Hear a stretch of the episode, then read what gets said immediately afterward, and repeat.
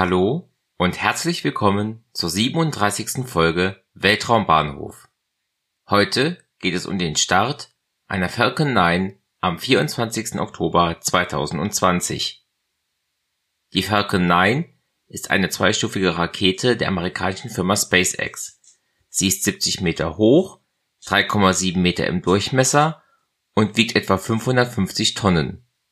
Sie trug die 60 Satelliten der 14. Starlink-Mission, mit dem SpaceX weltweit den Internetzugang ermöglichen möchte. SpaceX hat inzwischen den ersten Beta-Test dieses Dienstes angekündigt. Für 500 US-Dollar erhält man eine Antenne samt Router und für 100 Dollar im Monat soll eine Leistung zwischen 50 und 150 Megabit pro Sekunde erreichbar sein. Die Latenz soll bei 20 bis 40 Millisekunden liegen SpaceX warnt dabei, dass es zu erwartbaren Unterbrechungen in der Leitung kommen kann. Nicht ohne Grund heißt dieser Betrieb also Better than Nothing Beta. Der Start der Rakete erfolgte vom Kennedy Space Center in Florida in den USA.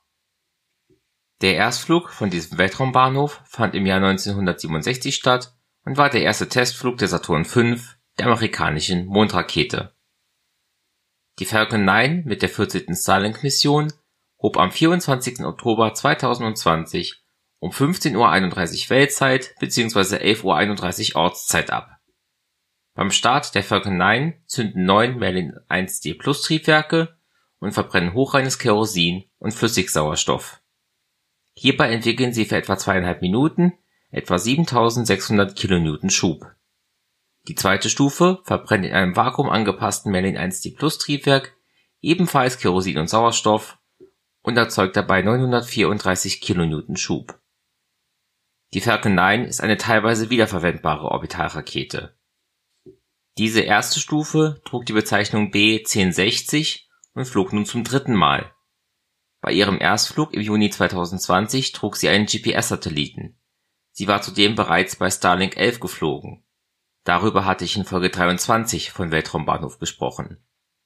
Die B-1060-Stufe landete nach dem Start sicher auf der Barke Just Read the Instructions im Atlantik. Die Falcon 9 war zuletzt am 18. Oktober abgehoben, worüber ich in Folge 36 gesprochen hatte. SpaceX hat somit in einer Woche zwei Raketen mit insgesamt 120 Satelliten gestartet. Es war der 81. Start einer Orbitalrakete in diesem Jahr. Das war's dann wieder für heute. In den Show Notes findet ihr Links zum Podcast, zum Netzwerk Schwarz Null FM und zu Möglichkeiten, mich zu unterstützen.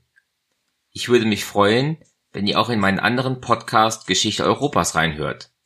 Da habe ich gerade eine Folge zum Deutsch-Französischen Krieg veröffentlicht, der ja vor 150 Jahren stattfand. Danke fürs Zuhören und bis zum nächsten Mal bei Weltraumbahnhof.